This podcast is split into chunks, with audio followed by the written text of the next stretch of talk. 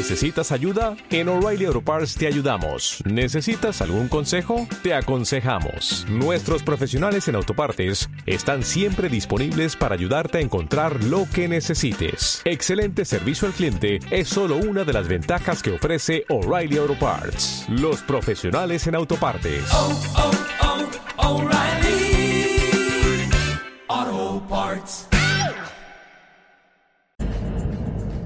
Estamos aquí de vuelta en Negocios Televisión, este programa es Ponte en Acción y vamos a ponerle ya el broche de oro al programa ya la semana con Eduardo Faust de Renta 4 Banco. Hola Eduardo, ¿qué tal? ¿Cómo estás? Buenas tardes. ¿Qué tal? Buenas tardes, Fernando. Bueno, eh, suave, suave recogida de beneficios. Eh, esto de comprar con el rumor, vender con la noticia, tampoco estamos viendo hoy demasiadas ganas de vender, ¿eh? Tras, tras el rally. Parece que ahí todo el mundo sigue a la expectativa de que todavía podríamos llegar más lejos. ¿Cómo lo ves?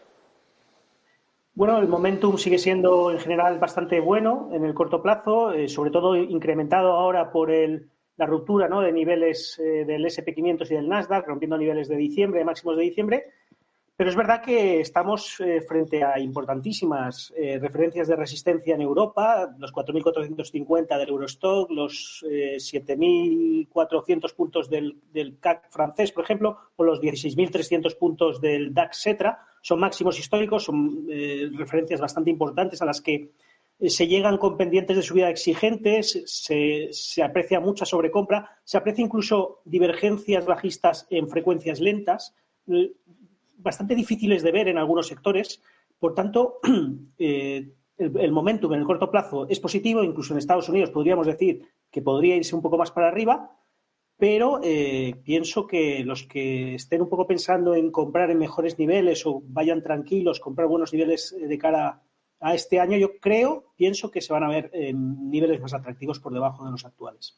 Bueno, hablando de momentum, los bancos siguen teniendo buen momentum, también dentro del IBEX 35 por algunas empresas, por ejemplo, incluso eh, de consumo como Inditex, que ha estado nueve días consecutivos subiendo. Por supuesto, también hay momentum, buen momentum en el sector de la tecnología. No sé si las lo que los que lo han ganado y los que lo han perdido, entre los que lo han perdido, no sé si los podemos encontrar ahí, por ejemplo, en el sector petrolero efectivamente, el sector petrolero parece como que, sobre todo esta semana, ha tenido un, un comportamiento bastante malo, ¿no? No solo en, bueno, pues en, en, en, Europa, sino también en Estados Unidos. Aquí, por ejemplo, tenemos eh, precisamente un gráfico del, sector energía americano, de las petroleras, donde vemos que se está otra vez resintiendo de nuevo desde los máximos de, octubre del año pasado, que al mismo tiempo vienen a ser los máximos de, de mediados, ¿no? De mayo del año pasado. Está ahí en una zona que parece que no termina de, romper para arriba, con un volumen de negociación en las últimas ocho semanas muy, muy bajo. No se veía tan bajo volumen en este sector desde el año 2020, antes de las caídas que hubo. Y vemos como esto que decíamos antes de algunos, eh, algunos índices o valores con divergencias en frecuencias lentas bastante raras, perdón, aquí tendríamos un claro ejemplo en este sector eh, energético eh, americano de petroleras, vemos como los indicadores están con claras divergencias bajistas, pero lentas, incluso eh, dobles, o sea, no solo de medio plazo, sino incluso de, de, de, los últimos meses, ¿no?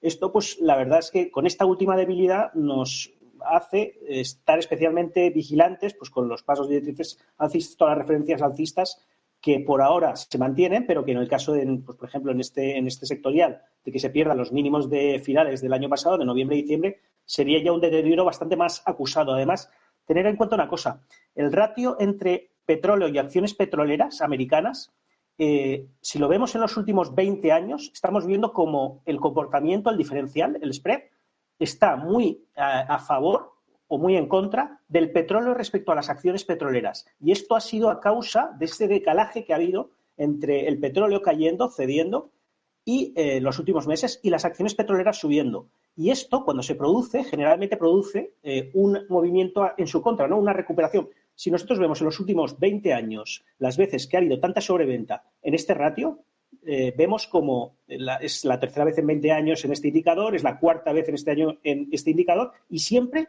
han sido zonas desde donde se han generado recuperaciones del sector, en este caso de, de, de, del petróleo, respecto a las acciones petroleras. ¿Esto cómo es más probable que ocurra?